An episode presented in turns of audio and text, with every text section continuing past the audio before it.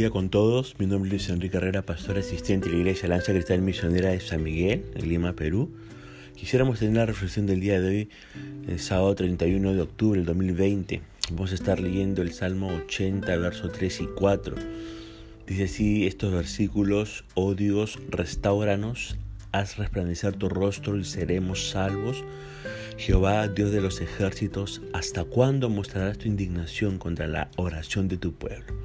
Hemos titulado aquí este devocional pidiendo ser restaurado. Como antecedente vamos a decir que este salmo fue escrito a raíz del cautiverio de las diez tribus del norte en manos de los asirios.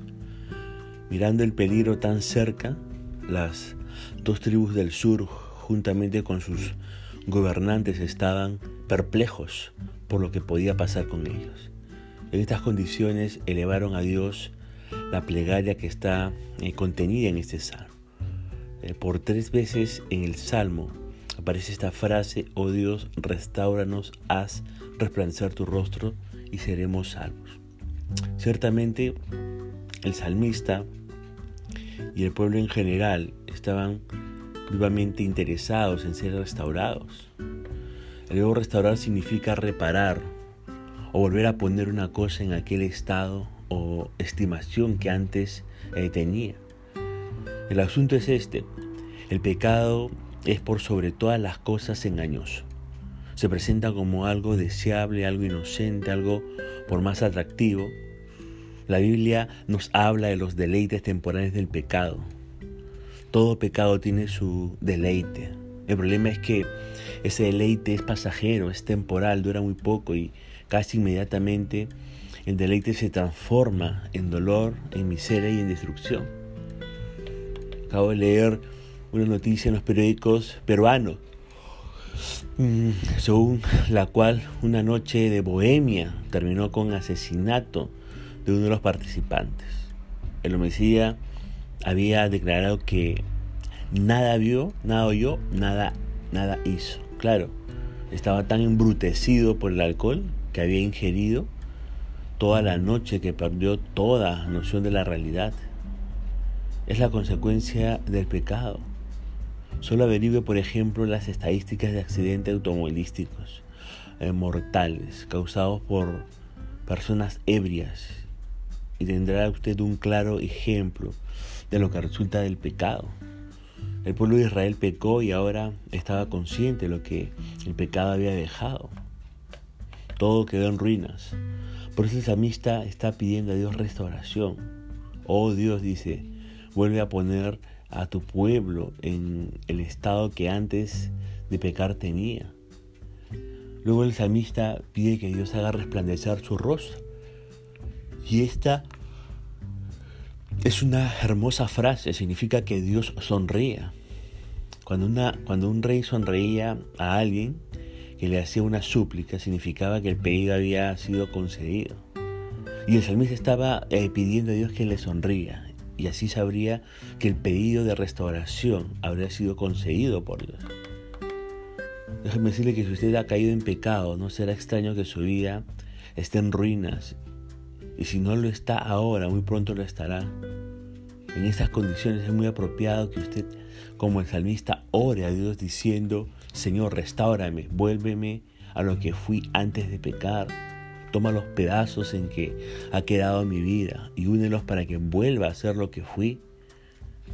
Dios, haz resplandecer tu rostro sobre mí. Sonríeme para que yo sepa que has respondido a mi oración. Dicho esto, eh, veamos en mayor detalle el contenido de este salmo.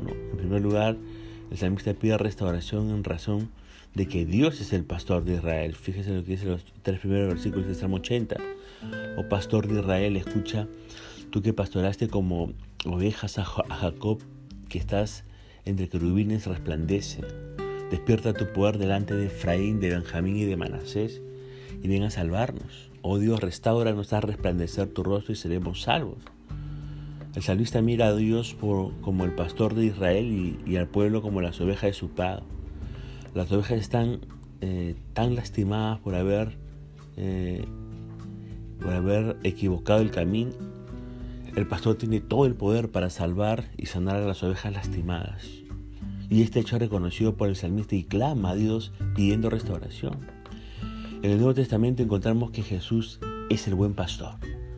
Los que somos sus seguidores somos sus ovejas. A veces, como ovejas, nos alejamos voluntariamente del camino correcto y de pronto nos encontramos atrapados entre los espinos de este mundo. Los espinos nos lastiman y gemimos. El pastor no nos desecha. El pastor está presto para usar todo su poder para rescatarnos y restaurarnos. Lo único que está esperando es que las ovejas se lo pidan. Restauración en razón de que Dios es el pastor de Israel. Pero en segundo lugar, el salmista pide a Dios restauración en razón del profundo dolor que ya han soportado por el pecado. Fíjese lo que dice el verso 4 al 7 de este Salmo 80. Jehová, Dios de los ejércitos, ¿hasta cuándo mostrarás tu indignación contra la oración de tu pueblo?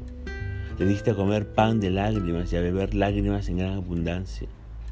Nos pusiste por escarnio a nuestros enemigos, a nuestros vecinos y nuestros enemigos se burlan eh, entre sí. Oh Dios de los ejércitos, restauranos, haz resplandecer tu rostro y seremos salvos.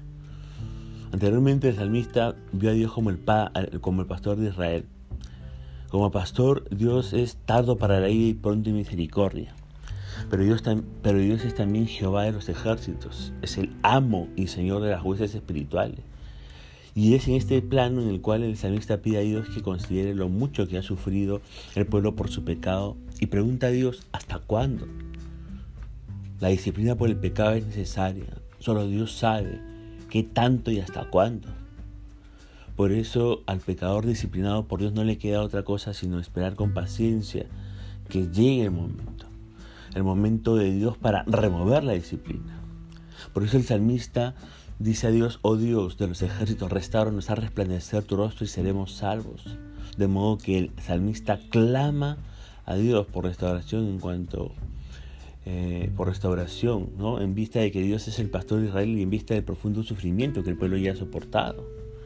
Pero en tercer lugar, el salmista clama a Dios por restauración en vista de la promesa de Dios para ellos. Fíjese lo que dice el verso 8 al 19 de este Salmo 80. Hiciste venir una vida de Egipto echaste las naciones y la plantaste, limpiaste sitio delante de ella e hiciste arraigar sus raíces y llenó la tierra.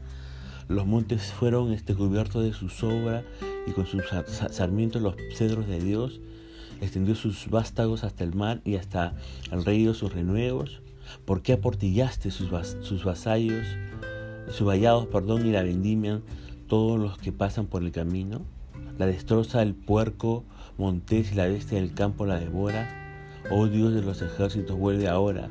Mira desde el cielo y considera, eh, visita esta viña, la planta que plantó tu diestra y el renuevo que para ti eh, afirmaste. Quemada a fuego está, asolada, eh, perezcan por la represión de tu rostro, sea tu mano sobre el varón de tu diestra, sobre el hijo de hombre que para ti afirmaste.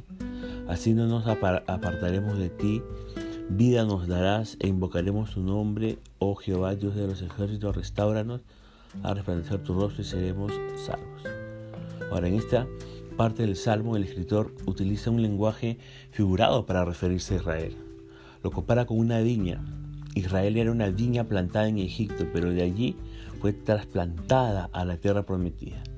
Previo a ello, Dios tuvo que preparar el terreno donde la viña de Israel iba a ser plantada. Dios, por tanto, se encargó de quitar las naciones que habitaban en la tierra prometida. Por un tiempo, la viña de Israel creció lozana, echó raíces. Los montes fueron cubiertos de su sombra y sus sarmientos llenaron los cedros de Dios. La viña de Israel cubrió prácticamente desde el mar Mediterráneo hasta el gran río Éufrates. Todo estuvo bien hasta que el pueblo se entregó al pecado. La promesa de Dios en el pacto palestino fue bendición si Israel se sometía a los preceptos de Dios y maldición si Israel desobedecía los preceptos o mandatos de Dios. Lamentablemente Israel desvió el camino. Por eso Dios aportilló sus vallados, el vallado era la muralla que se edificaba alrededor de la viña para poder evitar la entrada de intrusos. y Dios aportilló este vallado, es decir, que Dios abrió brechas en el vallado de modo que intrusos puedan causar destrozos de la vida. Y el salmista reconoce una situación y pide a Dios, eh, pide que Dios mire desde el cielo a su viña y la visite. Pide que no abandone a la viña que la plantó con su propia mano. Pide que la viña deje de arder en fuego. Pide que perezcan los que la destruyen y que la mano de Dios esté sobre el pueblo de Israel de modo que el pueblo no se aparte de Dios y constantemente invoque su nombre. En este salmo hemos visto que se clama por restauración. El pecado destruye, pero Dios está en capacidad de restaurar lo que el pecado ha destruido. Yo pregunto en esta hora, ¿está usted en ruinas a causa del pecado? Si es así, clame a Dios por restauración. Piense que Dios es poderoso para levantar a cualquiera de los suyos sin importar sin importar cuán bajo ha caído. Piense que ya ha sufrido bastante a causa del pecado y que es hora de disfrutar de la dulce comunión con Dios y piense que Dios promete restaurar a los que sinceramente buscan ser restaurados. Con esto en mente, acérquese a Dios en oración y deje que Él tome los pedazos en que se ha eh, roto su vida a causa del pecado y los una para que vuelvan a ser lo que Dios siempre ha querido que sea. Recuerde, este devocional pida ser restaurado. La gracia del Señor sea sobre usted. Ponemos punto final a este devocional y el Dios mediante estaremos comunicándonos el día de mañana.